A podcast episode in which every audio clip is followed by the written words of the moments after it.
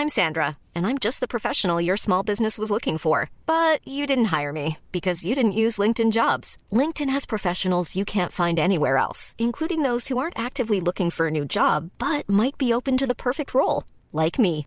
In a given month, over 70% of LinkedIn users don't visit other leading job sites. So if you're not looking on LinkedIn, you'll miss out on great candidates like Sandra. Start hiring professionals like a professional. Post your free job on linkedin.com/people today. Bonjour à tous, ravi de vous retrouver ce matin et pour toute la semaine pour euh, l'heure des pros de 9h à 10h30 avec Elisabeth Lévy. Bonjour Elisabeth, bien, comment allez-vous? Bien, contente de vous retrouver aussi. Ça fait plaisir, on embrasse Pascal Pro qui profite d'une petite semaine de repos bien méritée. Évidemment, on le retrouvera lundi prochain. Carbon de 16 est parmi nous également, maître, Bonjour, monsieur. avocat pénaliste. Ravi de vous retrouver. Jean Messia est autour de la table. Bonjour. Tout va bien? Bonjour Julien. Noël s'est bien passé également, président Ouais, de l'Institut Apollon. Tout à Et fait. de beaux cadeaux au pied du sapin à fait. J'en suis sûr. Jean-Stéphane Dersin est parmi nous également. Professeur Jean-Stéphane Dersin, directeur adjoint scientifique au CNRS. Il y a beaucoup de choses à évoquer ce matin autour de la crise sanitaire. Vous l'aurez bien compris. Quelles annonces va faire le gouvernement pour tenter de casser cette vague au micron Y aura-t-il un couvre-feu pour le nouvel an? La rentrée des classes peut-elle être reportée? La société, carrément, peut-elle s'effondrer? Tel un château de cartes Quel impact également, pourquoi pas, sur la campagne présidentielle? Il est sympa le menu de l'heure des pros ce matin, c'est réjouissant, on termine bien l'année, on se régale. Ah oui, Euh, ouais. J'ai une info, hein, j'ai une info pour commencer. 2022 sera pas l'année de l'après-Covid. Je vous rassure, ça c'est sûr et certain. Le gouvernement est mobilisé Ah donc bon aujourd'hui avec un conseil de défense sanitaire, un conseil des ministres également dans la foulée qui devrait découler sur de nouvelles annonces de restrictions face à la propagation de ce variant Omicron ou Omicron. Euh, ça c'est selon euh, chacun. On va en parler dans un instant. Mais d'abord, ah, c'est un anniversaire aujourd'hui. Est-ce que vous le savez?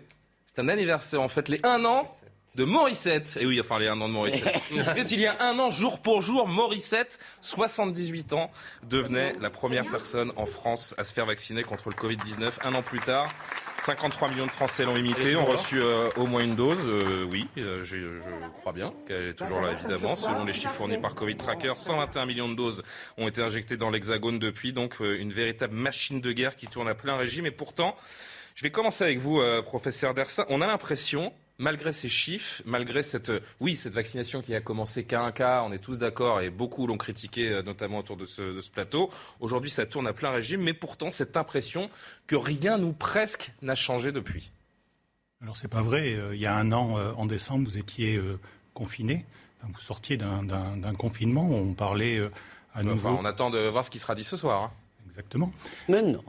Donc on, était quand même dans des situations où euh, régulièrement on était confiné, euh, reconfiné, on, avait des, couvre-feux. Là, ce qui se passe, c'est que euh, je dirais que depuis cet été, malgré des pics, hein, le pic de Delta cet été et puis à nouveau le pic de Delta là récemment, l'impact sur, sur la société a été bien moins importante. Et on parle euh, effectivement de, de la de la corrélation qui est un peu différente entre les courbes de cas et les courbes d'hospitalisation. Et c'est vrai. Et pourquoi c'est vrai? Parce que euh, ben parce que les gens sont vaccinés.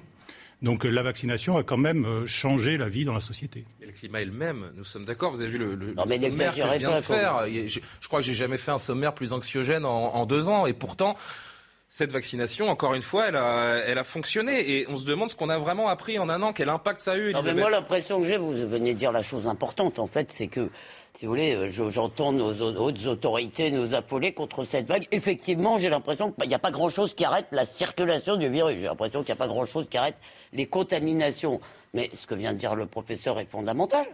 L'an dernier, on était angoissé par les hôpitaux, on était angoissé par les personnes euh, qui, qui arrivaient à l'hôpital, qui allaient en réa, qui étaient susceptibles de mourir. C'était quand même très angoissant. Je ne dis pas que ça ne se passe pas aujourd'hui, mais c'est la chose la même problématique aujourd'hui. Bah non, on est c'est pas la toujours même angoissé par l'éventuel engorgement des hôpitaux. Ah bah, écoutez, euh, Moins, quand même. on est quand même moins, me semble-t-il, si vous voulez, mais simplement comme on continue à se baser, enfin comme on a commencé en fait bizarrement euh, à se baser sur un chiffre qui était celui des contaminations et pas celui de l'incidence hospitalière, enfin de, non, il faut pas dire incidence, enfin bref, des conséquences hospitalières, pardon.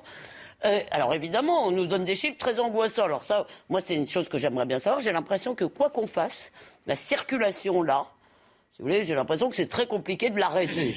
Donc, si vous voulez. Il y a une chose très importante qu'a dit le professeur également. C'est aujourd'hui, il y a une vraie décorrélation entre les chiffres. non, je n'ai pas dit, qu'il y avait une décorrélation. pas dit qu'il y avait une décorrélation. La corrélation a changé. C'est-à-dire qu'on a. Quelle est la différence entre il y a une décorrélation et la corrélation a changé C'est-à-dire qu'il y a une fonction moindre. Exactement. C'est-à-dire que le, pourcentage de gens contaminés qui vont terminer à l'hôpital a diminué. Euh, et euh, en grande partie parce qu'on a évacué euh, des gens qui allaient être contaminés, des gens qui étaient à forme grave, et également parce que lorsque l'on contamine des, personnes qui ont déjà été infectées ou qui ont été vaccinées, les formes qui sont faites sont moins graves. Et donc là, j'aimerais bien répondre sur qu'est-ce qui a changé maintenant, pourquoi est-ce qu'on a peur maintenant? On a, on peur maintenant parce que, enfin, ou en tout cas on se pose des questions, parce que parce qu'Omicron décolle. Et Omicron décolle beaucoup et euh, on, ne sait pas l'impact que, ça va avoir. C'est-à-dire que même si vous avez euh, dix fois moins euh, de personnes hospitalisées que, ce qu'on a connu dans le passé en proportion des gens qui sont contaminés, eh bien ce dix fois moins de 20 fois plus, ça fera beaucoup. Mmh. Et, actuellement, exactement. Et actuellement, ce qu'on observe, c'est que on, parle d'Omicron, mais on est encore en, haut de la vague Delta, qui, diminue euh, à peine. Hein. Euh, et, si on regarde certaines régions en France, hein, je pense à PACA par exemple, hein, où, le taux d'hospitalisation, où, l'occupation euh, des, réanimations est, au maximum, a dépassé 100%, ces gens, ces gens qui sont en réanimation actuellement sont les gens de la vague Delta. Et il ne faut pas croire que Omicron remplace Delta. Omicron arrive en plus de Delta. C'est-à-dire que on est actuellement majoritaire euh, avec le temps. Je crois qu'il est déjà en Ile-de-France selon les chiffres. Tout à fait, mais ça c'est différent. C'est-à-dire que en France, on est toujours aux 40 000 cas de, Delta, et Omicron c'est que du en plus. C'est-à-dire que Omicron ne remplace pas Delta. Omicron arrive en plus de Delta. Après, quand vous regardez la proportion, effectivement, euh, Omicron prend une part de Delta sur la proportion, mais en valeur absolue, Omicron arrive en plus de Delta. On va voir le tableau de bord dans un instant. On va se poser la question, évidemment, la question du jour. Que va annoncer le gouvernement? Quelles euh, autres restrictions? Mais il y avait deux images aujourd'hui pour commencer. Je voudrais peut-être entendre, pourquoi pas, Carbon de 16 et, Jean Messia qui ne se sont pas exprimés. La première image aujourd'hui, c'est les un an de la première vaccination de Morissette. Et une autre image qui, moi, franchement, me ramène, mais vraiment deux ans en arrière. C'est cette ville de Xi'an qu'on a vu aujourd'hui, qui est totalement donc fermée, ça vous le savez, une ville de 13 millions d'habitants en Chine qui, est, totalement confinée et qui est désinfectée. On est en train de désinfecter une ville de 13 millions d'habitants. Wuhan, c'était il y a deux ans. Xi'an, c'est aujourd'hui. C'est le jour sans fin, Carbon de 16. Oui, c'est le jour sans fin avec une évolution malgré tout des, sujets. Vous voyez, parce que euh, pour revenir à, ces deux images qui, préoccupent euh, votre éditorial d'ouverture de votre émission. Je ne suis pas le seul a priori hein, qui est préoccupé par tout ça. C'était en, aucun cas un reproche. Hein, Et merci de votre invitation aussi. Ah, non, non, non, il n'y a pas de mal. La, la difficulté, c'est qu'il y a un an, on parlait de la pénurie des vaccins. C'est ce qu'on oublie de dire aussi. Et qu'aujourd'hui, euh, on parle de la vaccination. C'est un deuxième, euh, deuxième euh, sujet de discussion euh, dans le débat politique. Et pour moi, ça évoque une nouvelle déclinaison du French Paradox. C'est-à-dire qu'on est le pays le plus vacciné, parmi les plus vaccinés au monde, et le pays qui conteste le plus la vaccination. Et ça, si vous voulez, ça va être un sujet ce soir dans les annonces sur les implications juridiques de ce que va décider le gouvernement. À quoi vous voyez qu'on est le pays qui conteste? Non, pardon, c'est vraiment une question ouverte là. Qu'est-ce qui vous fait dire qu'on est le pays qui eh ben, conteste le plus Parce que quand je lis euh, la presse étrangère... Il y a 5 millions de personnes encore qui n'ont pas reçu la moindre dose en France. mais ça ne veut pas dire qu'elles sont anti-vax, ça Non, ça veut dire que dans le débat public, je n'ai absolument pas dit qu'il y avait 5 millions d'anti-vax. Non, mais je réponds ça veut dire que mais, moi, je vais terminer de répondre. Là, ça veut dire que dans le débat public, il y a une forte contestation non pas de la vaccination en elle-même, mais de son efficacité. Ce qui est inhérent aussi à une mystification dans la communication gouvernementale, qui a consisté à nous dire qu'on se vaccinait, par exemple, pour protéger les autres, ce qui a eu des conséquences juridiques, par exemple l'instauration d'un laissez-passer sanitaire qui va devenir un laissez-passer vaccinal, alors qu'on sait très bien que la vaccination ne protège pas euh, de la contamination. Et par conséquent, il y a eu un, sujet là-dessus euh, sur les euh, implications juridiques de ce dont on prétend. Alors avançons justement sur les annonces. Jean Messia, vous serez le premier à réagir. On ne vous a pas encore entendu. Je rappelle que la barre symbolique des 100 000 cas de Covid-19 détectés quotidiennement en France a été dépassée euh, samedi, le jour de Noël. Beaucoup de scientifiques plaident désormais pour un retour du couvre-feu, un ajournement notamment de la rentrée scolaire. À quoi s'attendre avec ce Conseil de défense sanitaire et ce Conseil des ministres qui sera suivi d'annonces aujourd'hui? On voit tout ça avec Clémence Barbier. On en discute. Parmi les pistes envisagées par le gouvernement, un couvre-feu le soir de la Saint-Sylvestre. Comme l'année dernière, la mesure permettrait de limiter le brassage de la population et donc la propagation du virus. Concernant les bars et restaurants, pas de fermeture pour l'instant. Mais selon un conseiller de l'exécutif, les choses peuvent évoluer rapidement si la situation sanitaire se dégrade encore. Pour éviter de mettre l'économie du pays au ralenti, le gouvernement devrait également réduire la durée de l'isolement pour les cas positifs et cas contacts. Les cas positifs devront s'isoler 7 jours au lieu de 10. Pour les cas contacts vivant avec une personne contaminée, l'isolement serait réduit à 10 jours au lieu de 17. Enfin, le pass vaccinal devrait remplacer le pass sanitaire, sésame obligatoire pour accéder aux restaurants, aux transports de longue distance et aux lieux culturels. Jean Messier, on le voit, les chiffres sont spectaculaires. Faut-il, selon vous, aller vers de nouvelles restrictions? Non. Pourquoi? Bah, Pour une raison simple, c'est que euh, c'est vrai que le, variant euh, Omicron, il est beaucoup plus contaminant, il se diffuse beaucoup plus vite. Euh, mais j'ai cru comprendre qu'il était aussi beaucoup moins virulent. moi, j'ai autour de moi beaucoup d'amis qui sont isolés, qui, ont le, le, Covid en ce moment. Pour la plupart, en tout cas la totalité de ceux que je connais, ça passe comme une grippe, c'est-à-dire au bout de une semaine, 15 jours, il euh, n'y a plus rien. Donc euh, je ne comprends pas, si vous voulez, cet affolement du gouvernement qui, en principe, doit avoir un peu la tête froide par rapport aux événements. D'ailleurs, euh, Emmanuel Macron, à la même époque l'année dernière, avait réussi justement à résister aux pressions qui lui intimait de, reprendre des mesures très restrictives de confinement, etc., de fermeture des écoles. Il avait passé outre et, l'avenir lui a montré qu'il avait raison. Donc là, je ne comprends pas pourquoi, pourquoi le gouvernement s'affole, pourquoi il envisage de nouvelles restrictions. Euh, Stéphane Dersin va nous répondre. Bah, oui, mais le, le bah, moi, ce que je comprends, le problème, c'est mais attendez, il y a une autre peut-être chose à dire. Alors, on va peut-être laisser finir Jean Messia ah, et, euh, on et on, passera pas, le professeur Dersin. Écoutez, ce, ce, virus va s'installer. Moi, j'en ai assez bah euh, qu'on sacrifie, si vous voulez, sur l'autel euh, euh, de, de, ce virus des libertés de plus en plus importantes. Alors on nous dit oui, mais ça va désorganiser la société.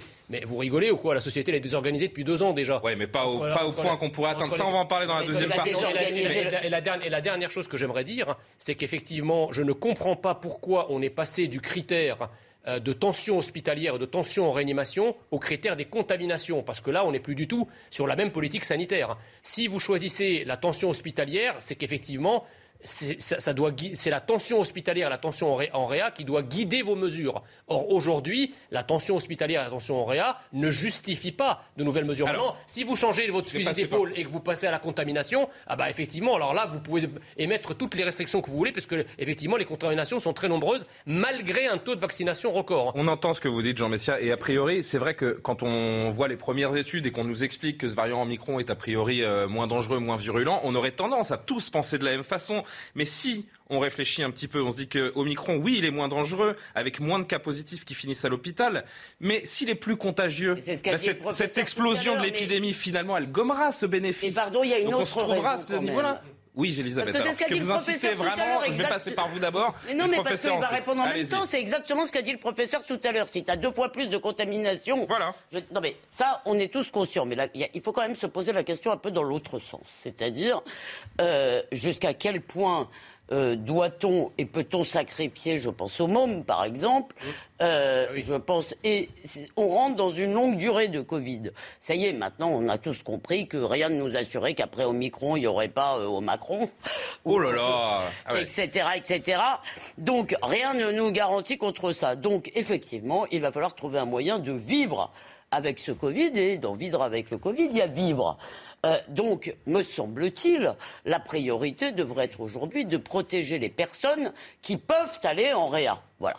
Les personnes qui risquent statistiquement, évidemment, parce que après on va vous dire ah oui moi j'ai des enfants dans mon service, mais d'abord on ne sait pas ce qu'ils ont les enfants dans ce service qu'ils ont d'autres. Je veux dire et puis évidemment quand c'est un cas, quand c'est vous c'est 100 mais quand vous faites de la santé publique vous êtes bien obligé de, raisonner en termes de masse. Donc à un moment moi à mon avis c'est ça qu'il faudrait faire faire porter sur cela. Et juste pour terminer je termine pour approuver ce que vous disiez, c'est-à-dire moi je comprends que le gouvernement au début, Pfizer et les autres avaient dit que, leur vaccin protégerait contre la contamination. Hmm. Donc personne, on ne va pas reprocher au gouvernement de ne pas l'avoir. Simplement, moi ce que je leur reproche et qui a alimenté les suspicions sur le vaccin et les messages débiles que je reçois, je le dis, je reçois des messages mais ah, délirants. Euh, euh, ce qui alimente ça, c'est que le gouvernement n'ait pas dit la vérité à un moment, n'ait pas dit bah écoutez c'est moins bien que ce qu'on espérait. On espérait que ça protégerait vraiment contre la contamination. Ça protège contre les formes graves, ce qui est déjà très bien. C'est pas rien. Jean-Stéphane Dersin, une réponse. Est-ce qu'il faut, moi j'ai une question par-dessus tout cela, est-ce qu'il faut laisser le variant en micro se propager si c'est une mauvaise grippe finalement, comme, euh, comme d'autres? Alors avant de répondre à votre question, euh, j'aimerais faire une remarque sur ce qui a été dit.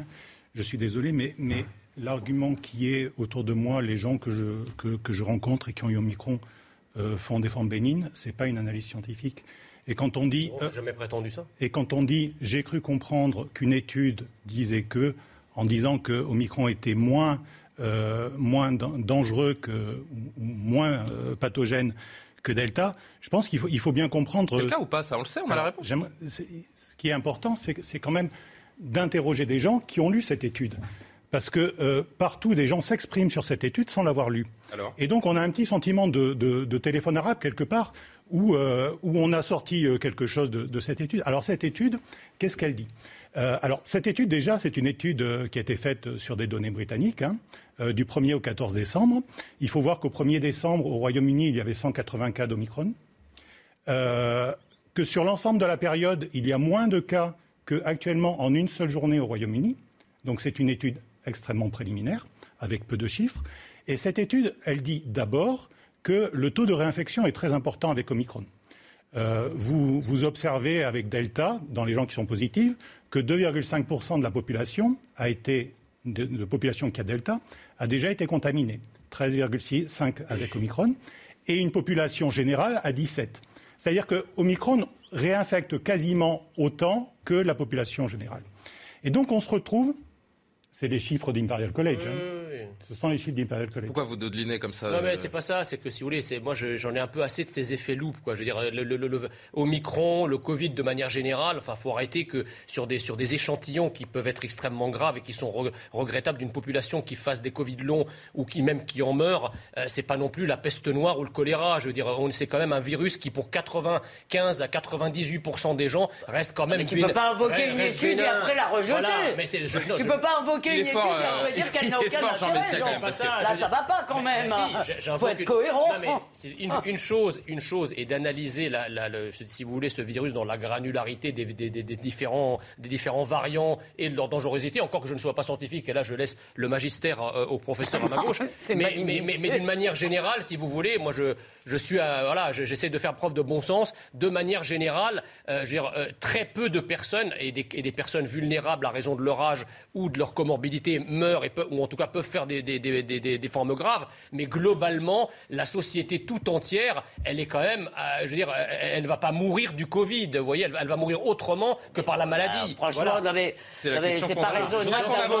Je voudrais qu'on avance parce que beaucoup, de Français, beaucoup de Français en ont marre, si vous voulez, de ces mesures, de ces affolements, de ces restrictions liberticides. Justement, parmi ces restrictions, parmi ces restrictions, on va commencer par ce qui euh, pourrait nous nez, même si évidemment tout cela n'est pas, pas confirmé du tout. Pourquoi pas Nouvel An sous couvre-feu? C'est euh, la rumeur euh, du jour. Les Français l'accepteraient-ils? Carbon de 16, rien n'est moins sûr.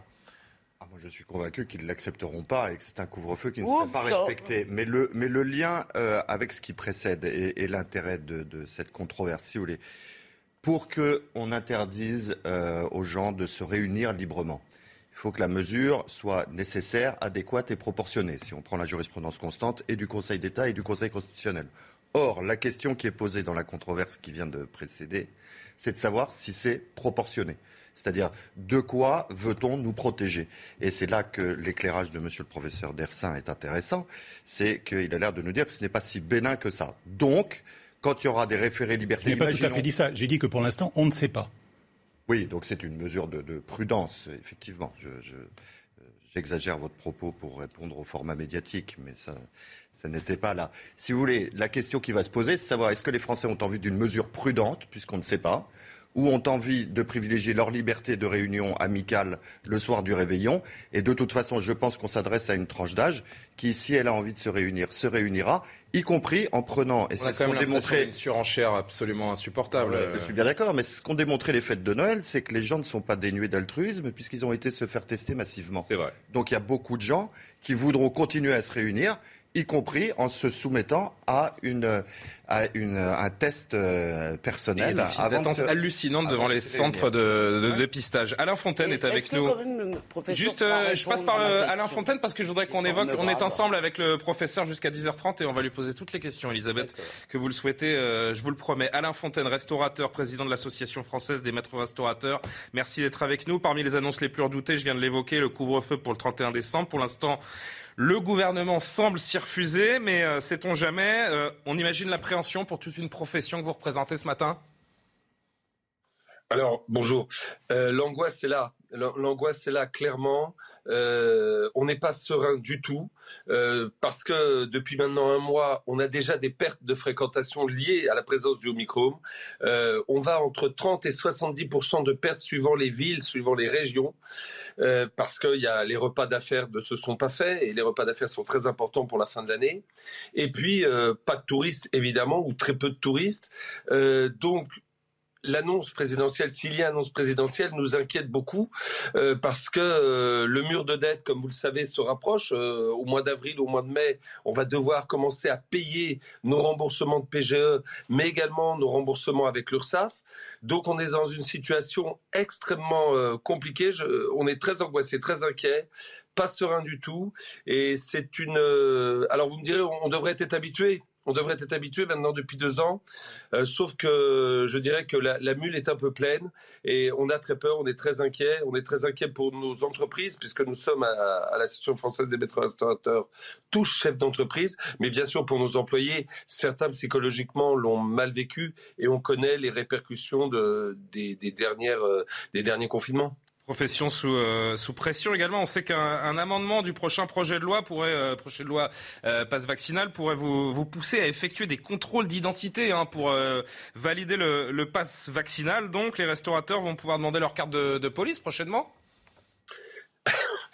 on n'en est pas là, je l'espère. On n'en est pas là aussi sur la demande, bien que ça ait été évoqué, parce que je crois, je crois que ces derniers temps, ce que l'on ne sait pas ou peu, c'est que tout est mis sur la table au niveau du gouvernement par rapport à cette pandémie.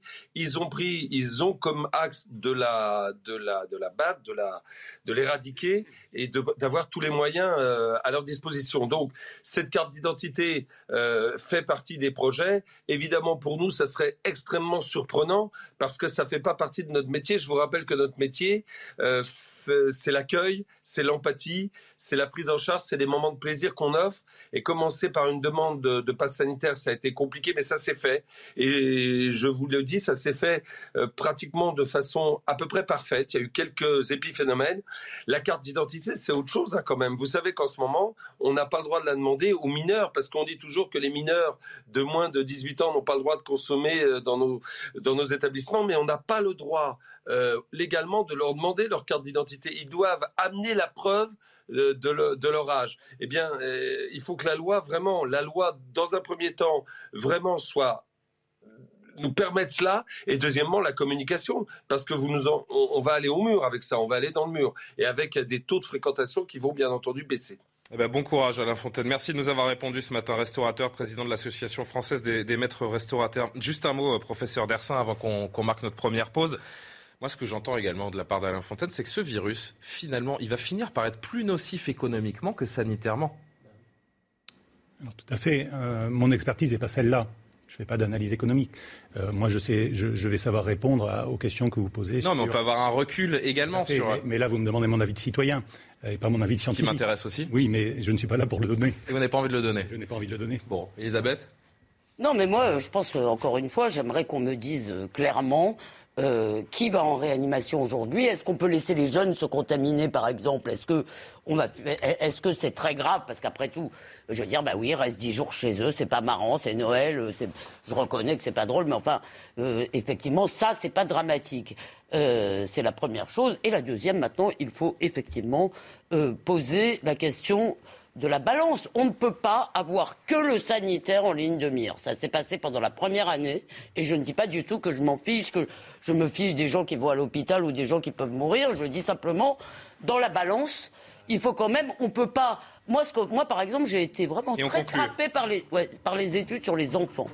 C'est-à-dire le coût pour les enfants, le coût, le coût en termes de perte de, euh, d'acquisition. Justement, on va en parler dans un dramatique. Parce que vous avez 50 euh, médecins, 50 personnels de santé qui euh, proposent de reporter la rentrée scolaire. On va se poser la question du masque à l'extérieur. Est-ce qu'il faut de nouveau le généraliser? La société désorganisée par ce variant Omicron, est-ce une réalité? Puis l'impact sur la présidentielle, je vous rappelle que le premier tour, c'est dans 4 mois. Sympa, C'est pour ça qu'ils ne vont pas fermer les restos le 31. On se régale. L'heure des pros revient. L'heure des pros revient tout de suite. Retrouvez ce programme dès maintenant sur cnews.fr. Alors, Elisabeth Lévy qui s'acharne sur le professeur Dersin. Ça va Ça va aller, euh, professeur? Ça, fait 7 minutes de pub. 7 minutes qu'Elisabeth Lévy est en train de, vous agresser de questions. Bah, et moi, j'avais eh, des réponses. Profitons du direct pour poser toutes ces questions. Elisabeth Lévy, toujours présente, Carbon de 16, Jean Messia et Jean-Stéphane Dersin, donc directeur adjoint scientifique au, CNRS. La grande question du jour, c'est que va nous annoncer le gouvernement? Y aura-t-il plus de restrictions sur cette, euh, autour de cette vague euh, Omicron qui déferle, qui a fait plus de 100 000 contamination donc dans la journée de samedi dernier. Qu'est-ce que vous attendez d'ailleurs, Jean-Stéphane Dersin, des, mesures prises aujourd'hui?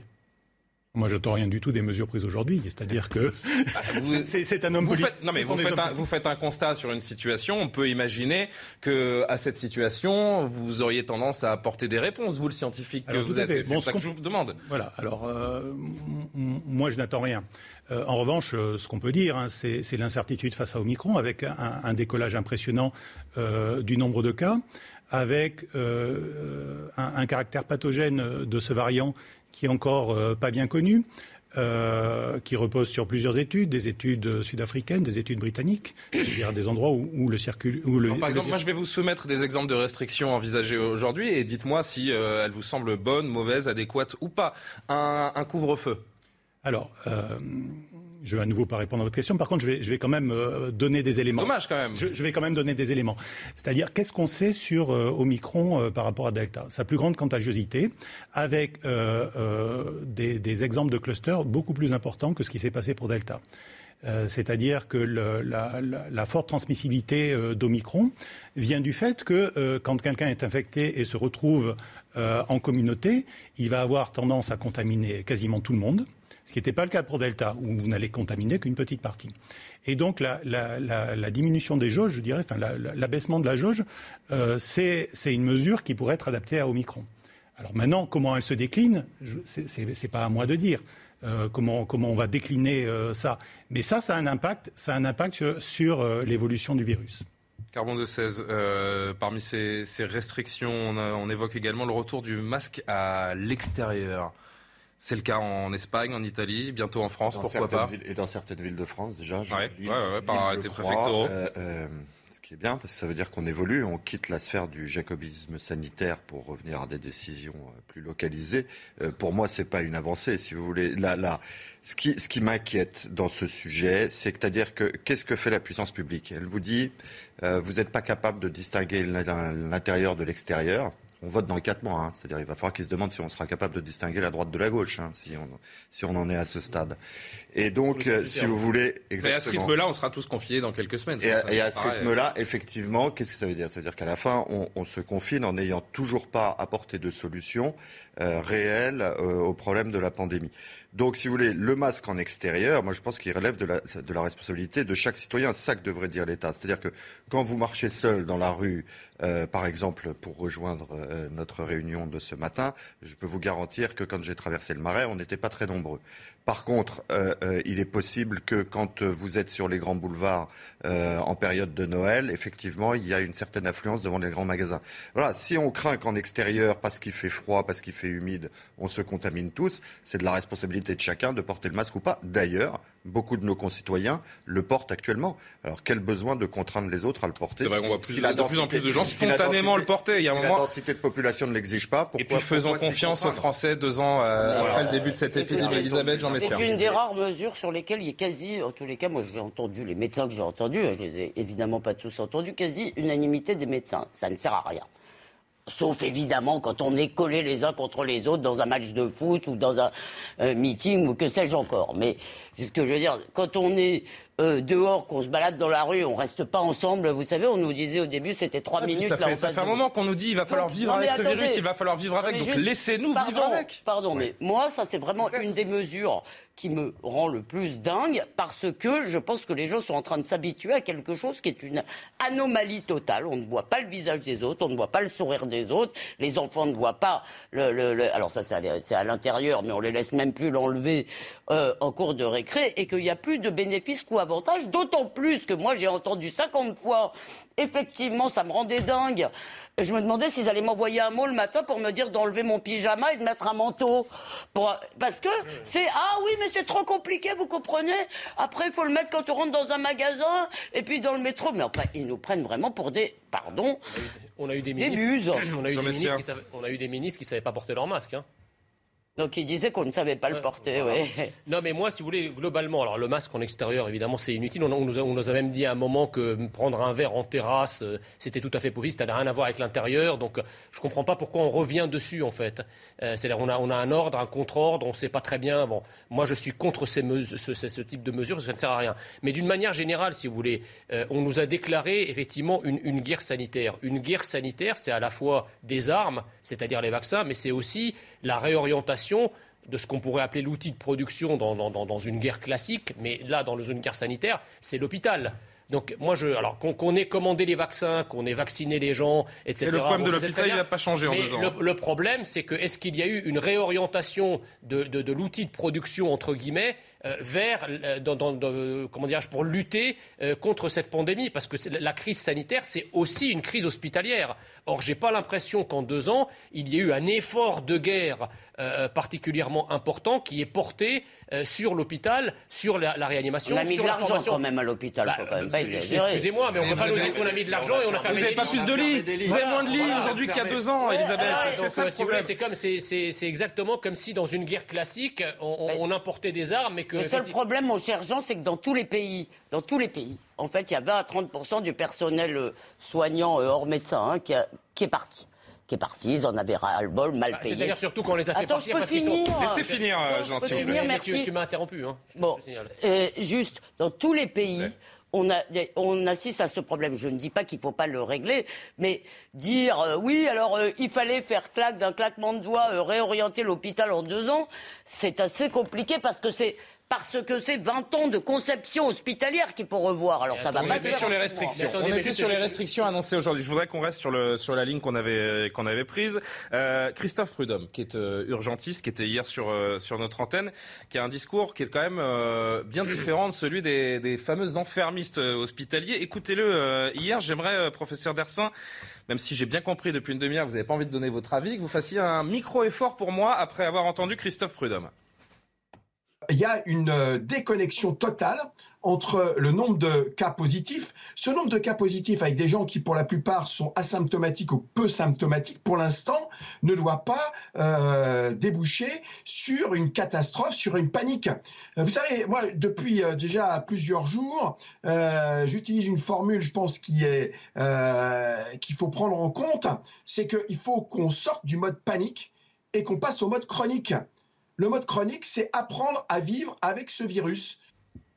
Êtes-vous d'accord avec Christophe Prudhomme, euh, professeur d'Arsin Sortir du mode panique, arrêter de d'hystériser cette euh, épidémie, si c'en est une d'ailleurs, parce qu'une épidémie, si j'ai bien compris, la définition d'une épidémie, c'est qu'elle touche tout le monde. Là, en l'occurrence, le Covid ne touche pas tout le monde, il touche les plus fragiles. En tout cas, il est virulent avec les plus fragiles. Alors, euh, la, réaction à hystérie, euh, comme, il l'a mentionné, euh, je pense qu'elle vient du fait de l'inconnu. C'est-à-dire qu'à chaque fois qu'on euh, on, a eu des curseurs qui ont été bougés, que ça soit tout au début, hein, donc en, mars 2020, où, on avait peur que ça explose et finalement on a eu raison, ça aurait explosé, ou, plus tard quand Alpha est arrivé, c'est-à-dire que Alpha on ne le connaissait pas bien. Et une fois qu'on a, on, a, on a bien compris euh, son évolution, on a pu, euh, on a pu avoir euh, des mesures qui étaient des mesures adaptées. Il faut quand même signaler qu'en France, contrairement à, de nombreux pays, peut-être que vous y reviendrez plus tard, les écoles ont été très peu fermées. C'est notre prochain sujet. Voilà. donc, je veux dire, il y, a eu à chaque fois un essai de, quoi que vous en disiez, hein, un, essai de, de mesures minimales pour endiguer l'évolution de l'épidémie. Et là, on se retrouve avec Omicron, où on a une, explosion et où notre connaissance scientifique par le passé, euh, il parle de, des corrélations à nouveau, euh, elle est différente, mais on ne sait pas comment elle est différente. Et donc, actuellement, ce, qu'on voit, hein, Omicron, il, double tous les deux jours et demi en France. Hein. Mmh. Euh, ce, qu'on se dit, c'est que. Donc on ne peut pas vivre avec, c'est ce que vous dites. Vous. Ce qu'on se dit, c'est que si jamais c'est grave, au moment où on va s'en rendre compte, on n'aura pas le temps de réagir. Est-ce que c'est pas déjà trop tard si jamais c'est grave? Ah bah, Non, c'est pas déjà trop tard. Ce que dit Frédéric Adnet aujourd'hui chez nos confrères d'RTL, le patron du SMUR 93, qui dit lui c'est déjà trop tard. Alors, si c'est déjà trop... Alors, la question de quand c'est déjà trop tard, quelle est la réponse? C'est déjà trop tard, donc on fait plus rien? Ah, Ou c'est déjà trop tard, où je prends, euh, je prends une mesure que je pense adaptée au, moment où, je la prends. Et avec 200 000 contaminés, enfin entre 150 et 200 000 contaminés jour, on va très vite arriver vers l'immunité collective à ce, rythme-là. Hein. Alors ça, c'est pas vrai. Pourquoi? Euh, c'est pas vrai parce que, parce que le virus euh, évolue. C'est ce que je disais tout à l'heure à propos de, de, l'étude britannique euh, sur euh, Omicron. On voit que dans, dans les gens qui sont infectés, on a 13,5% de gens qui avaient déjà eu la Covid avant avec un autre variant, et que dans la population générale, on est à 17 et quelques.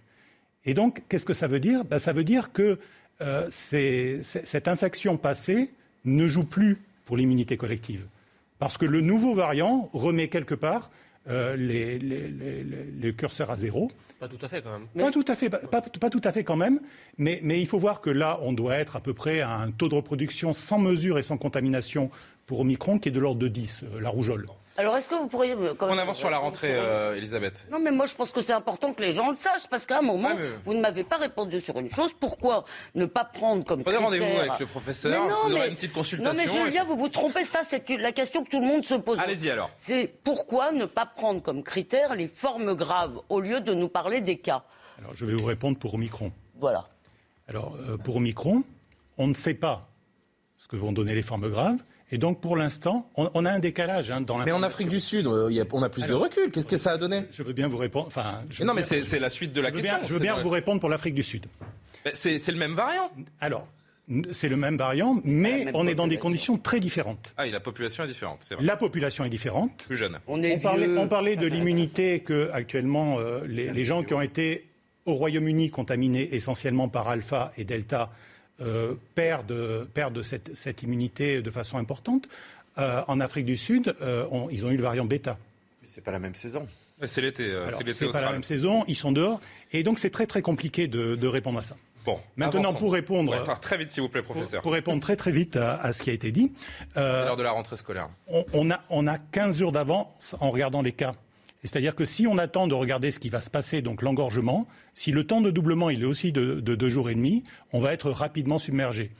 Et donc, l'information, elle n'est pas bonne. Enfin, le nombre de cas, c'est n'est pas, pas un bon indicateur. Je suis d'accord avec vous. C'est pas, enfin, c'est pas l'indicateur optimal, mais c'est la seule chose qu'on a pour l'instant. Bon, on y vient à cette euh, tribune publiée hier dans le JDD. 50 personnels de santé qui interpellent le ministre de la Santé, Olivier Véran, sur le niveau de circulation du Covid-19 chez les enfants. Ils demandent notamment donc un report de la rentrée scolaire initialement prévue le 3 janvier. Ce sera une des, euh, des clés, une des, restrictions euh, que l'on verra ou non s'officialiser aujourd'hui. Quelles conséquences cela aurait? Eh bien, regardez ce sujet de Clémence Barbier, on en discute. Lutter contre la propagation du virus chez les enfants en décalant la rentrée, L'idée lancée par une cinquantaine de soignants ne séduit pas tout le monde. surtout les parents, qui devront de nouveau jongler entre leur travail et les devoirs des enfants.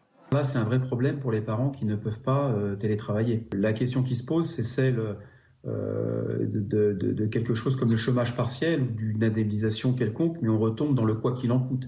Des cours à distance parfois difficiles à suivre pour certains élèves. Décaler la rentrée n'est pas envisageable en vue des examens de fin d'année pour cet enseignant. Si on ferme, qu'on rouvre, qu'on referme, qu'on rouvre, on va avoir une scolarité très hachée et il faut prendre des décisions rapidement parce qu'on a aussi euh, des examens qui arrivent très bientôt. Hein. Le baccalauréat euh, a ses épreuves de spécialité à la mi-mars. Professeurs et médecins s'accordent sur un point. Ils réclament au gouvernement d'investir dans des purificateurs d'air dans les classes et d'élaborer un nouveau protocole sanitaire dans les écoles. Tiens, Elisabeth Lévy, qui est très bavarde ce matin, comme souvent finalement. Hein.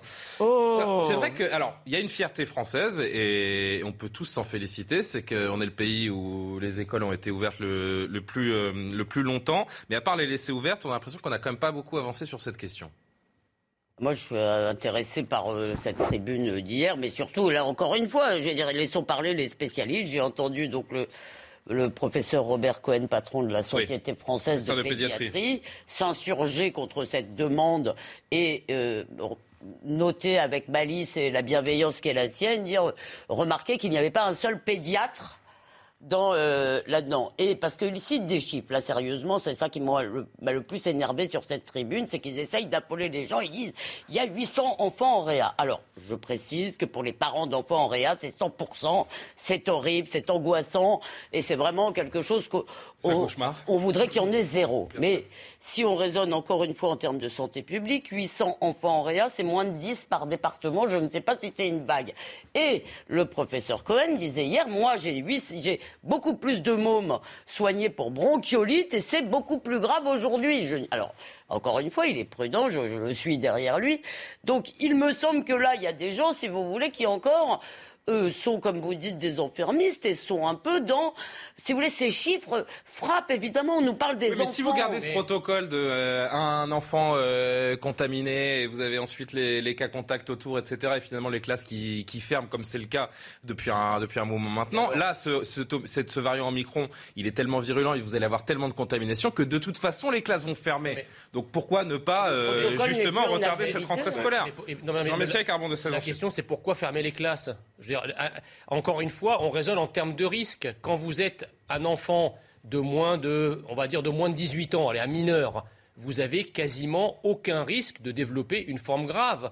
Donc, d'abord, il n'y a pas eu tant de clusters que ça euh, dans, les, premières vagues. Et... Clusters bah oui, on peut dire foyer peut-être. Oui, dites foyer. Voilà. pas, euh, bah, c'est un peu ridicule cluster. Dites foyer. Bah non, mais je fais, euh, c'est pour faire, la liaison entre les les anglouillards et puis les franchouillards. Allez-y. Euh, donc voilà, donc moi je, crois que globalement en dessous de 50 ans, si vous n'avez aucune comorbidité, vous avez pratiquement aucun risque ni de développer un Covid long, euh, ni encore moins d'en mourir. Donc je ne comprends pas, si vous voulez. Parce que vous avez des études qui, qui, ben, qui montrent qu'il faut protéger également que des enfants. Euh, le Washington Post affirme que 800 enfants par jour ont été admis à l'hôpital cette semaine aux États-Unis. Est-ce qu'il faut est-ce qu'il faut est-ce qu'il faut sacrifier est-ce qu'il faut sacrifier le bien-être des enfants, leur scolarité, etc., pour protéger la classe d'âge qui est au-dessus Et est-ce qu'il faut sacrifier la classe d'âge qui est au-dessus, c'est-à-dire les 18-50 ans, pour protéger la classe d'âge qui, pour le coup, est la plus vulnérable? Donc, si vous voulez, euh, par, par, par, vaste communicant, on en arrive pour protéger une minorité de la population. Mais moi, je, je, n'ai rien contre protéger mmh. par, les soins, par les remèdes, etc. Mais la question qui se pose, la question philosophique qui se pose, c'est doit-on sacrifier l'avenir, le bien-être d'une de toute une société sur l'autel d'un groupe de personnes qui est vulnérable à raison de, son âge ou euh, de ses comorbidités. C'est ça la question. Vous avez 4 heures. Voilà. Carbon de 16. Essayer d'être plus bref. En 4 secondes. 4 heures. Allez. Un peu plus. Alors moi, comme vous, j'ai lu l'article du Washington Post et il y a quand même quelque chose qui euh, m'a euh, puissamment interpellé à sa lecture.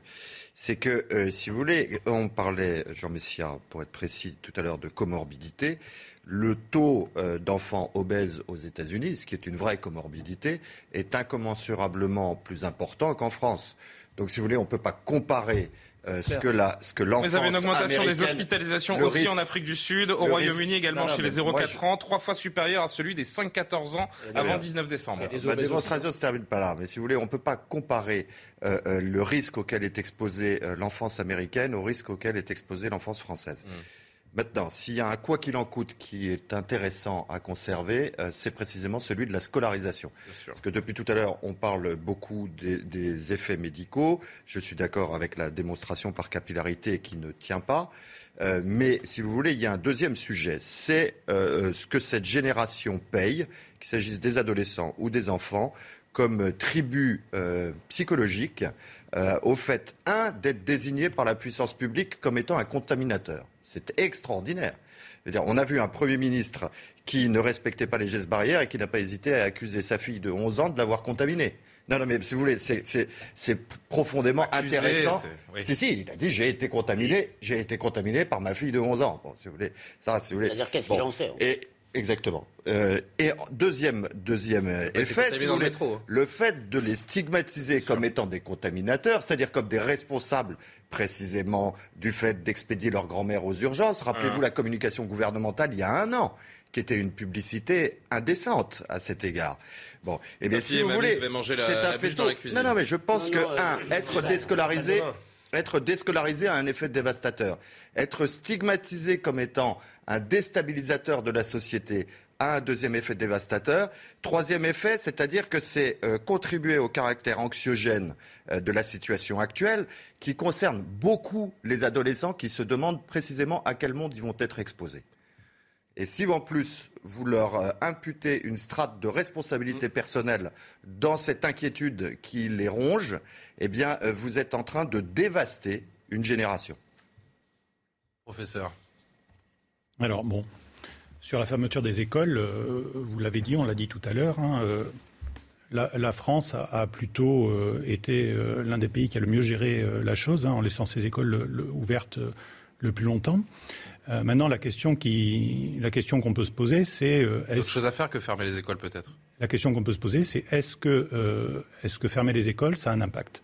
Parce que quand même, si, si, si on ferme les écoles une semaine de plus, c'est parce qu'on veut des résultats. Selon vous, ça aura un impact? euh, Donc les, les, études qui ont été faites, je vais encore citer une étude britannique. Et, et pourquoi je cite une étude britannique? Parce que, parce que le, le service de, enfin, le, le, le, système de surveillance britannique est extrêmement performant. Euh, au sens où euh, ils ont quatre niveaux de surveillance au Royaume-Uni. Ils ont tout d'abord le pilier numéro un qui mesure le taux de Covid dans les hôpitaux. Ils ont le pilier numéro 2 qui est nos, nos, chiffres des cas à nous, qui est quand vous allez vous faire tester ils ont un pilier 3 qui, regarde euh, les gens qui ont préalablement été infectés, par des enquêtes sérologiques. Et ils ont un niveau 4 qui est un pilier 4 qui est extrêmement intéressant, qui est qu'ils font régulièrement des sondages en population. Et donc, on, on connaît les vrais chiffres euh, de, des personnes infectées, ce qui est très différent des cas, parce qu'évidemment, si vous, êtes, si vous avez des symptômes, vous allez vous faire tester, si vous êtes cas contact, vous allez vous faire tester, donc il y a un biais là. Et sur ce, sur, sur ce cas-là, euh, donc sur le, sur le pilier 4 et l'étude de l'impact de, de, la fermeture des écoles euh, aux, vacances, aux dernières vacances de, donc euh, à la Toussaint, hein, le, le, le, taux de, de, contamination dans les, élèves, dans les élèves scolarisés était divisé par 3 par les vacances scolaires. Donc ça a un impact. Ça c'est vrai. Maintenant, savoir s'il faut fermer les écoles ouais. ou s'il faut euh, prendre d'autres mesures, c'est des décisions qui sont politiques, c'est un arbitrage. Bon, surtout... on va marquer notre dernière pause, euh, Elisabeth. Là encore, vous avez le temps de la pub pour euh, poser toutes les questions que vous voulez, comme à chaque fois. l'impact dans La désorganisation de la société, euh, qui est, euh, qui est, euh, dont nous parle le Conseil scientifique, pardon, on va, on va en dire un mot dans un instant. Est-ce que c'est crédible? Et puis la présidentielle, parce que va avoir un impact forcément. Est-ce qu'on va parler d'autre chose en fait Oui, les personnalités préférées des Français. Vous allez voir qu'on a un classement des personnalités préférées des Français. Pas depuis 30 oui, mais on l'a par sensibilité et, et politique. Par COVID. Et voir, selon la sensibilité politique, on a classé les personnalités euh, d'une manière ou d'une autre. A tout de suite pour la dernière partie de l'heure des pros. Retrouvez ce programme dès maintenant sur cnews.fr. La troisième partie de l'heure des pros jusqu'à 10h30. Jean Messia, Elisabeth Lévy, Carbon de 16, Jean-Stéphane Dersin m'accompagne euh, toujours pour cette émission.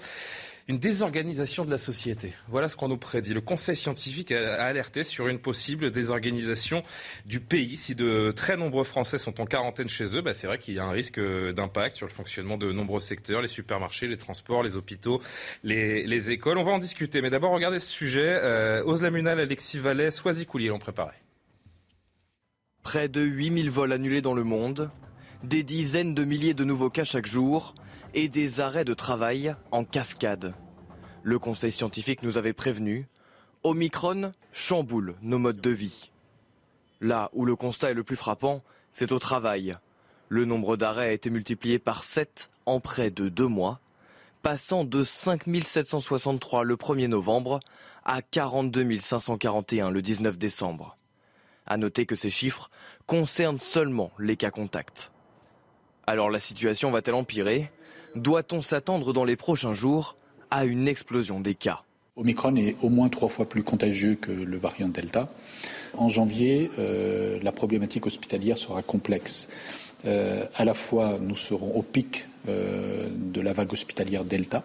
Nous aurons en plus le début de la vague Omicron, si une telle vague existait, avec des patients probablement plus âgés que ceux de la vague Delta. Certains pays comme les Pays-Bas ont déjà reconfiné. Reste à savoir quelle stratégie va adopter la France pour d'un côté contenir ce nouveau variant sans pour autant paralyser tout le pays. Ce qui est vrai que si on suit la, logique des contaminations, c'est-à-dire qu'on se dirige vers des centaines de milliers de contaminations par, euh, par jour, donc par définition des millions de cas de contact, de cas contacts, vous allez arriver à un stade où vous allez avoir 67 millions de cas contacts, 67 millions de Français qui vont être au... Enfin, 67 millions, ah, j'enlève les enfants, évidemment. Mais euh, l'absentéisme est un vrai danger. Carbone de 16, pour commencer. C'est un, confinement, en fait. C'est un confinement qui, de 16. qui, ne dit pas son nom, mais c'est un confinement. Vous avez changé de nom, euh, Jean Messia Carbone de 16. Alors, mais, précisément, je pense que ça vous semble crédible. Euh, mais crédible mathématiquement, ça, c'est Monsieur le professeur qui va qui va nous le dire. Si effectivement cette courbe mathématique, cette projection tient scientifiquement ou pas. Par contre, moi, ce qui m'intéresse, c'est l'aspect euh, juridique des choses. C'est-à-dire qu'effectivement, si on confine euh, à nouveau, euh, il faut voir l'impact que ça peut avoir. Et c'est là qu'on en revient à votre question initiale. Quelle est la dangerosité d'Omicron en l'état Est-ce qu'il est démontré que le confinement est la seule façon de le combattre? Ce qui est sûr, si vous voulez, c'est que l'arbitrage, pour y revenir, appartient aux politiques, qu'il est certainement délicat à opérer, mais qu'en tout état de cause, un confinement de fait général ne peut pas tenir. Donc il va falloir réviser euh, les durées de confinement, notamment, euh, vous citiez les durées d'isolement, titre, ceux des cas contacts. Qu'est-ce que ça signifie On va voir d'ailleurs, on a une infographie pour rappeler les délais actuels d'isolement, selon que vous êtes positif avec symptômes, sans symptômes, cas contact. Vacciné ou pas. Vacciné euh, ou pas. En gros, vous êtes de 7 à 17 jours euh, isolés. Euh, Elisabeth, ça fait partie des questions sur la table aujourd'hui, hein, en défense, Conseil de défense et Conseil des ministres. réduire les délais d'isolement des cas contacts dès la semaine prochaine, ça semble, ça semble essentiel. Moi, j'ai le sentiment que déjà les cas contacts, parce qu'effectivement, on n'est peut-être pas à 65 millions, mais mais euh, j'ai le sentiment que déjà les cas contacts, si vous voulez, l'isolement des cas contacts n'est pas extrêmement euh, euh, pas suivi de façon rigoureuse. Et encore une fois, les gens, effectivement, sont assez responsables. Ils se testent. Ils peuvent se retester deux, trois jours après, si j'ai bien compris. Ça, il faudrait peut-être préciser pour les gens qui sachent très bien la période d'incubation, etc. Non, mais la question, en fait, c'est, vous nous l'avez dit, on n'a pas aujourd'hui toutes les informations. À partir de là, si vous voulez. Est-ce qu'on doit prendre euh, l'horizon euh, euh, de la pire situation qui soit, c'est-à-dire l'horizon le plus pessimiste, et nous faire revivre dans une psychose, moi j'aurais tendance à dire que non, mais effectivement je ne suis pas scientifique, je ne suis pas médecin, je ne reçois pas des gens en réanimation. simplement j'ai quand même l'impression là si vous voulez que, euh, je le redis, parce que, que, le fait d'avoir pris comme critère les contaminations qui parlent, effectivement, c'est affolant. Quand on prend les chiffres des contaminations, c'est euh, géométrique, quoi. Ça, et, 104 000 samedi dernier. Oui. Donc, euh, j'ai quand même le sentiment que ne serait-ce que d'avoir pris ce critère nous fait vraiment vivre dans la peur. Et moi, je suis très attaché à ce que vous dites, c'est-à-dire la proportionnalité. Je trouve, par exemple, que quand on a interdit à des gens d'aller se promener sur la plage pendant le premier confinement, on est sorti totalement, euh, quand on a sorti les drones pour aller surveiller les malheureux qui allaient se balader en montagne. Pire, y a un risque de revenir à on est sorti totalement de la proportionnalité. Donc, il y a un moment, il faut, et ça, ça peut pas être les médecins, effectivement, vous avez avez raison. Si vous voulez, quand on parle par exemple des enfants, on doit prendre les deux choses en considération. On ne peut pas avoir que le sanitaire en vue parce que nous ne sommes pas que des êtres. Euh, la santé n'est pas. Et non, mais un jour j'ai entendu euh, le Premier ministre ou le Président dire. Mais la santé, c'est physique, c'est mental, c'est social. Ça englobe Non, tout non, ça, la santé. Non, non, mais ce que je veux dire, alors la santé médicale, Ouais. si vous voulez, ne peut pas être absolument notre, notre seule boussole, parce que sinon, effectivement, à la fin des fins, on va nous guérir, mais nous mourrons, euh, nous n'allons plus vivre. Alors, euh, quel, est le, quel est le sens de cette vie Faire si ça évoluer doit la durer des dizaines faire- d'années? Faire évoluer la durée d'isolement, ça vous semble essentiel, Jean Et, le professeur Dersin également? Moi, j'en suis pas si sûr. Euh, Faut-il craindre une désorganisation du pays? Enfin, euh, pourquoi vous avez l'impression depuis deux ans qu'on vit dans un pays organisé? Le Covid n'a pas désorganisé déjà le pays. euh, il a Non, mais pas. ça, ça le, le quoi qu'il- c'est ce que dit le, le Conseil sanitaire. le quoi qu'il en coûte, c'est quoi C'est vrai que mathématiquement, plus vous avez de contamination, plus vous avez de cas contacts, plus vous avez de gens qui euh, seront absents au travail Déjà, et qui les gens créeront une c'est désorganisation déjà, euh, totale du pays. Bah, bah, ce- ce- sans, sans doute, mais enfin, elle sera pas plus grande que celle que nous avons Mais déjà. si, c'est ce qu'on vous dit. Ben non, non, elle sera pas plus grande que celle qu'on a Vous déjà avez des contaminations exponentielles, donc la logique c'est oui, Jean Messia, bien sûr que si, ce sera une Oui, mais je veux dire, ça sera. grande. attendez, on vient de passer deux On ans. n'a jamais dépassé, on n'a jamais eu un On a- chiffre on a- de contamination attendez, si on, haut. a- on vient de passer deux ans où on nous a imposé des mesures dont certaines sont des mesures à la con, comme le masque en extérieur, etc. Euh, donc, euh, on- j'ai pas l'impression, si vous voulez, que nous vivions dans une, dans une société parfaitement organisée, huilée. Oh, mais euh, tu veux pas euh, entendre. Voilà. S'il y a plus de gens malades, ne- ne- même, sans, m'entendre, euh. mais Si, même si, sans si, prendre les cas sûr, mais- contacts, mais- même sans prendre les cas contacts, être- vous voyez bien que dans les entreprises, je il y a beaucoup de d'accord gens avec ça. positifs. Je- je- Ça, c'est déjà un gros Je problème. suis d'accord avec ça, mais ça, ça ne change rien par rapport à l'époque précédente. C'est ça ce que je veux dire. Professeur Dersin, évoluer, faire évoluer cette durée d'isolement, ça vous semble nécessaire? Alors, euh, je, je vais répondre à ça, et- mais d'abord, euh, j'ai- j'aimerais répondre sur le fait de. euh, il n'était pas raisonnable, il y a un an, de prendre telle ou telle mesure. Je pense que la, connaissance scientifique évolue avec le temps. C'est-à-dire qu'au moment où euh, on prend ces décisions, qui a posteriori n'étaient pas des bonnes décisions, je suis d'accord avec vous, euh, au moment où on les prend, euh, on, a une connaissance de, l'épidémie qui est différente de celle qu'on a maintenant. Euh, au début, par exemple, on, pensait que un, des modes de transmission importants, euh, c'était par les mains, le toucher, et puis par, les postillons. Et en fait, on s'est rendu compte que bon, les mains, le toucher, tout ça était relativement faible en, termes de transmission. En revanche, il y avait des transmissions par aérosol, donc les microparticules qui passent même à côté de votre masque. Euh, donc je pense que la science, elle évolue et on ne peut pas faire le procès euh, de décisions qui ont été prises il y a un an avec euh, des connaissances qui étaient différentes. Si. Non. Je pense qu'on peut, se- on peut se dire... Peut-être pas scientifiquement, mais juridiquement, si. Non, ce que- ce qu'on peut, ce qu'on peut se dire, c'est est-ce que, est-ce qu'avec les connaissances scientifiques de l'époque, euh, les, les décisions qui ont été prises étaient raisonnables? Eh ben, les, les plages, Alors, non. Pardonnez-moi, c'est le, le critère, monsieur le professeur, moi qui m'échappe. Il faut admettre que par conséquent, à raison euh, de la limite de la connaissance scientifique, on n'est pas habile à prendre des décisions liberticides. Précisément parce qu'elles sont fondées sur un postulat qui n'est pas sûr. Et par conséquent, ce qui permet d'apprécier et, et éventuellement de justifier ou condamner les mesures qui sont prises en termes de restriction des libertés individuelles et des libertés publiques doit être apprécié précisément en fonction du caractère adéquat. Et ce que vous venez de nous dire, monsieur le professeur, c'est que ces mesures étaient inadéquates. Donc je vais, je, je- je vais répondre à, à- à votre remarque. Euh, on, on- on fait un bon euh, 18 mois en arrière. Là, on est euh, même un peu plus que 18 mois. Donc là, on est le, le 15, euh, on est le 15 mars 2020. Le 15 mars 2020, il y a le rapport numéro 9 d'Imperial College qui sort, donc le même, la, la même équipe que celle dont on parlait en, en début d'émission.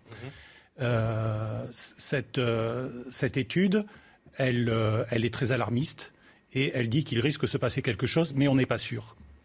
Il y a quand même des décisions qui sont prises le 17, à partir du 17 mars partout euh, en Europe, partout dans le monde.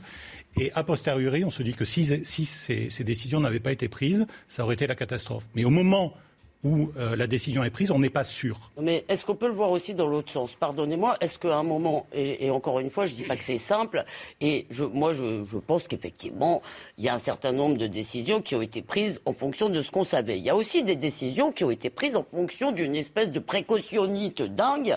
Pareil, et je vous redonne mon exemple, si vous voulez, d'empêcher les gens d'aller se promener ce dont ils avaient grandement besoin. Si vous voulez, on a empêché les gens de sortir se promener dans la nature, ce qui était complètement crétin.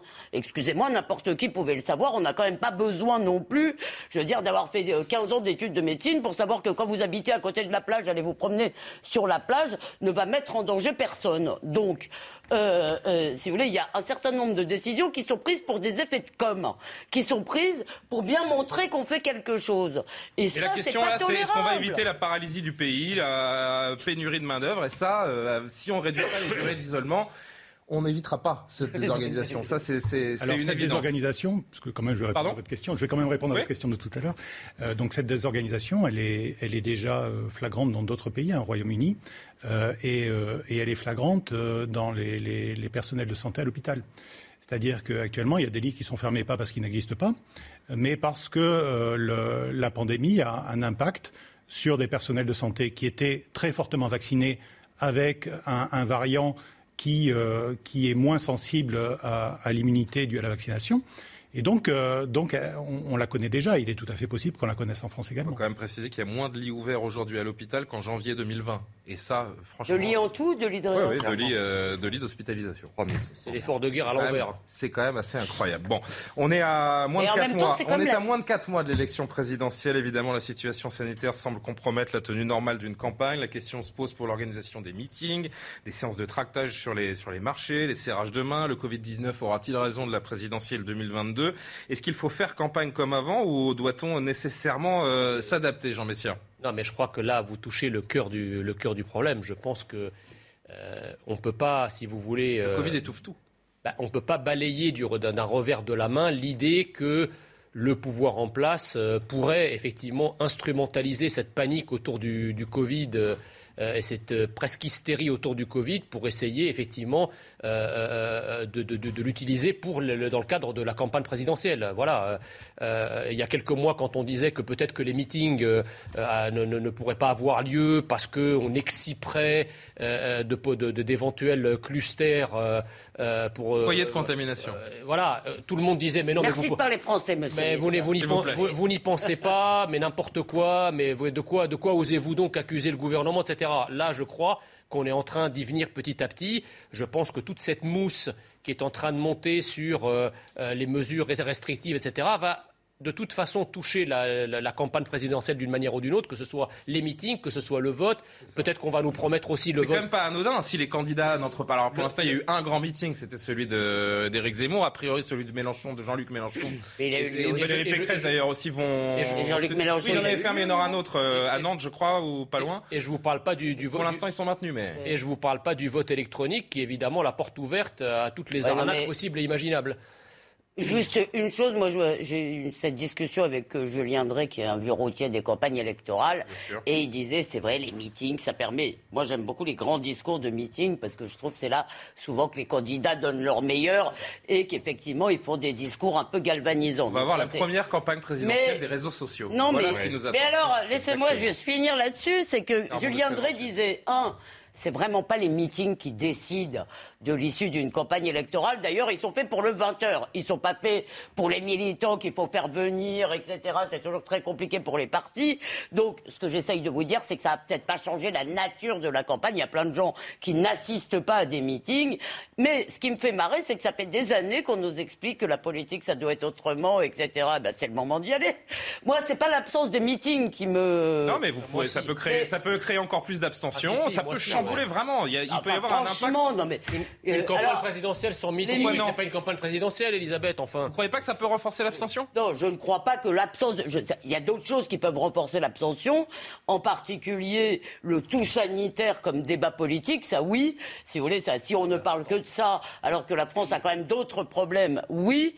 Euh, je veux dire, en revanche, je maintiens ce que je dis. Je ne crois pas que les gens se décident à des élections, à leur vote aux élections ou d'aller voter aux élections parce qu'il y a des meetings. Mais bien sûr que voilà. Bien sûr que si, pour une raison simple, c'est que si on se résume à la seule manifestation du meeting, je vous rejoins. Simplement, vous oubliez une dimension, c'est que les meetings sont relayés sur toutes les chaînes d'information continue qui interrompent leur programme et les diffusent. Donc, si vous voulez, s'il n'y a plus de meeting, il n'y a plus ces fenêtres d'expression qui sont ah offertes à la fois sur les chaînes d'information continue et sur les réseaux sociaux. Et par conséquent, qu'est-ce que c'est que la fin des meetings? C'est une, une prime au sortant. Et euh, qu'est-ce qui va venir compenser euh, dans les autres mouvements politiques euh, cette absence de mode d'expression? Ce sont effectivement les réseaux sociaux qui vont connaître un nouvel essor. Et, et, tout dépend en réalité de la façon dont chacune des familles politiques est organisée en la matière. Et donc, si vous voulez, ça crée une inégalité dans le traitement de l'information et, deuxième aspect, de l'accès des électeurs aux réseaux sociaux qui n'est pas la même selon les tranches d'âge. Et donc de l'accès du citoyen électeur à l'information qui va présider à son vote. Et par conséquent, en l'occurrence, il y a évidemment un effet et un deuxième effet de fond, ça sera celui de la participation électorale. La campagne va se faire sur le réseau, euh, Jean Messia? Mais non, mais justement, enfin, une campagne présidentielle, c'est, elle a plusieurs vecteurs, si vous voulez. Il y a, je ne dis pas que les, meetings sont l'alpha et l'oméga d'une campagne présidentielle, mais ça y participe quand même. on parle des meetings, mais il y a les, les, tractages, les serrages de main dans les marchés, les rencontres avec les gens. Chaque, chaque, vecteur pris séparément, on peut, on peut le critiquer on, a souvent dit, bah oui, les réseaux sociaux, c'est pas parce que vous faites une, excellente campagne présidentielle sur les réseaux sociaux que ça fait que, ça vous garantit une victoire, parce que les réseaux sociaux, c'est pas la vraie vie. C'est vrai. Hmm. Mais une campagne présidentielle sans réseaux sociaux, c'est pas une campagne présidentielle. Une campagne présidentielle sans meeting, c'est pas une campagne présidentielle. C'est moins, si Et tous les candidats se partent pas, au même niveau, là, sur la ligne de départ. C'est moins chaque outil pris séparément hmm. que l'ensemble des outils qui forment la campagne présidentielle. Donc si vous enlevez un outil de la campagne présidentielle, ben, c'est plus une campagne présidentielle comme une autre. Il nous reste, il nous reste que quelques minutes avant la fin de cette émission, avant de parler des personnalités préférées des Français selon l'orientation politique. C'est ça qui est, amusant de décrypter. Euh, L'affiche de campagne d'Anne Hidalgo qui a été dévoilée ce week-end, vous l'avez vue? Ah non, pitié de allez, je pas la voir. Allez, l'affiche de campagne Hidalgo. Regardez ça.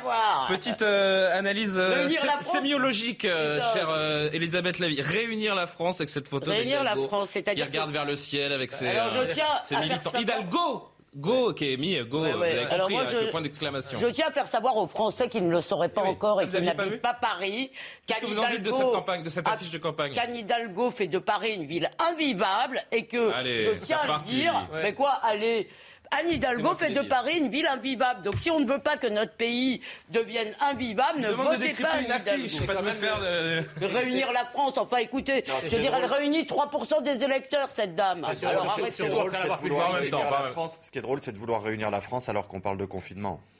C'est vrai. Et puis bah, derrière ça réunir la France après l'avoir atomisée, c'est quand même pathétique.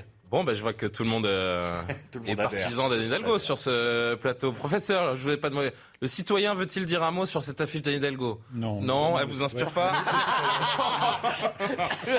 euh, Allez, il nous reste trois minutes. On va essayer de retrouver un peu le sourire dans cette actualité euh, anxiogène. pas réunir la gauche non plus d'ailleurs. Comme chaque année. Merci euh, Elisabeth. Le JDD a publié sa liste des 50 personnalités. Vous l'avez peut-être découvert hier dans le JDD. Pas de grande surprise. Hein. Jean-Jacques Goldman, Sophie Marceau restent en tête du classement. D'ailleurs, Jean-Jacques Goldman.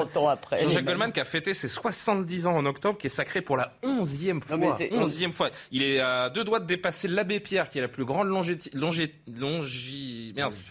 Longévité. On y arrive euh, dans ces dans ces classements. Chez les femmes, avec Sophie Marceau est toujours en tête. Marion Cotillard fait un bon. Il n'y a pas un euh, scientifique. Hein. Louane, non, bah non, vous n'avez pas, le, pas scientifique. Alors, ce qui m'amuse, ce qui m'amuse, c'est de décrypter ce classement rapidement selon les sensibilités politiques. Et vous voyez que selon votre sensibilité, eh ben vous ne mettez pas les mêmes personnalités euh, en avant. Le top de la gauche, des gens qui euh, votent plutôt à gauche. Chez les hommes, c'est Omar Sy, les femmes, Sophie Marceau. Jean-Jacques Goldman euh, vient en deuxième avec Marion Cotillard. Thomas Pesquet avec Florence Foresti. Si vous êtes de droite, là, vous mettez plutôt Jean-Jacques Goldman en 1 avec euh, Marine Le Pen, Michel Sardou et Sophie Marceau en 2, Jean-Pierre Pernaud et Michel Larocque en 3. Et vous avez un top également si vous votez LREM ou Modem. Alors là, vous avez Thomas Pesquet et Sophie Marceau, Emmanuel Macron et son épouse Brigitte en 2. Teddy Riner et Marion Cotillard. Bah, Sophie Marceau, présidente, alors C'est ça lequel de ces, de ces, Duquel de ces trois classements vous sentez-vous le, plus proche, cher Jean Messia Pourquoi pas? Aucun. On peut les remettre. Hein. Non mais c'est Jean-Jacques, vous auriez voté pour aucun. Bah, bah, disons que si vous voulez, comme il y a quand même une sélection de, de, de personnalités en amont, en amont, euh, évidemment, ça reflète pas euh, les vraies personnalités préférées des Français. Alors c'est vrai que c'est un peu biaisé parce que euh, les sondés sont soumis à une liste. Ils, ah ne, donnent pas spontanément un nom, mais ont une liste de, noms dans lesquels et la liste et la liste n'est pas choisie de manière neutre et impartiale comme Heureusement que vous me dites ça parce que ça commençait à m'angoisser, si vous voulez, que les seules personnalités, il n'y a pas un écrivain, il n'y a pas un scientifique, alors qu'on sort quand même d'années où on a besoin des scientifiques, il n'y a pas Enfin, si vous voulez, il n'y a, que des people, quoi. Des people, du showbiz, des chanteurs, c'est très bien. Thomas Pesquet oui, bon, il y a Thomas Pesquet, d'accord. Mais sinon, non, mais ce que je veux dire. On va offert son livre pour Noël. Magnifique, hein, les très photos. bien, bah, on est très contents, vraiment. Je, hein. pense que les téléspectateurs sont très enchantés d'apprendre cette nouvelle. Mais moi, je trouve ça quand même, effectivement. Donc, vous me rassurez en me disant que c'est une liste fermée ah au départ. Merci. Carbon de 16, un petit mot? Eh bien, moi, j'aurais mis évidemment Sonia Mabrouk. Euh, ah oui, et voilà. bien sûr. j'aurais mis Pascal Pro en 1, et, évidemment. Et, François, et, François, Sureau, qui est un, un ah confrère inlassable défenseur des libertés. Vous savez qui je suis étonné de pas voir également non, je suis étonné de pas voir Gérard Depardieu. Ah. Pour être plus sérieux, je suis étonné de pas voir Gérard Depardieu dans ce qui est quand même un monstre sacré du cinéma Est-ce qu'il est toujours dans la liste non, mais... Et j'en parle parce qu'il a 73 ans aujourd'hui, euh, Gérard Depardieu. Est-ce qu'il est toujours dans la liste C'est ça qu'il faudrait savoir. Pas est proposé. Bon. Ça n'a pas de sens. Ah non, il est plus dans la liste, me dit-on euh, dans l'oreille. Ah, c'est étonnant. Monstre sacré du cinéma français. Donc en fait, c'est le JDD qui décide quelles sont les personnalités politiques préférées. C'est le classement du JDD, c'est pas le bah classement des Français. C'est le classement des Français dans la liste soumise par le JDD non, mais c'est complètement biaisé, merci. Bon, euh, 90 minutes info avec Barbara Klein. On va se quitter en musique quand même avec la personnalité préférée des Français. Ah oui, voilà. Non Vous voulez pas me mettre de la musique ah.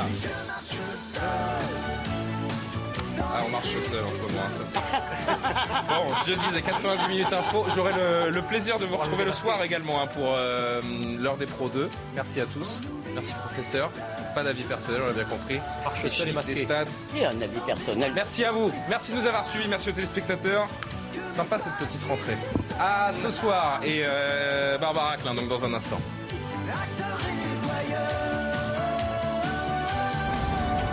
Retrouvez ce programme dès maintenant sur cnews.fr. Planning for your next trip? Elevate your travel style with Quince. Quince has all the jet setting essentials you'll want for your next getaway, like European linen, premium luggage options, buttery soft Italian leather bags, and so much more. And is all priced at 50 to 80% less than similar brands. Plus, Quince only works with factories that use safe and ethical manufacturing practices. Pack your bags with high-quality essentials you'll be wearing for vacations to come with Quince. Go to quince.com/pack for free shipping and 365-day returns.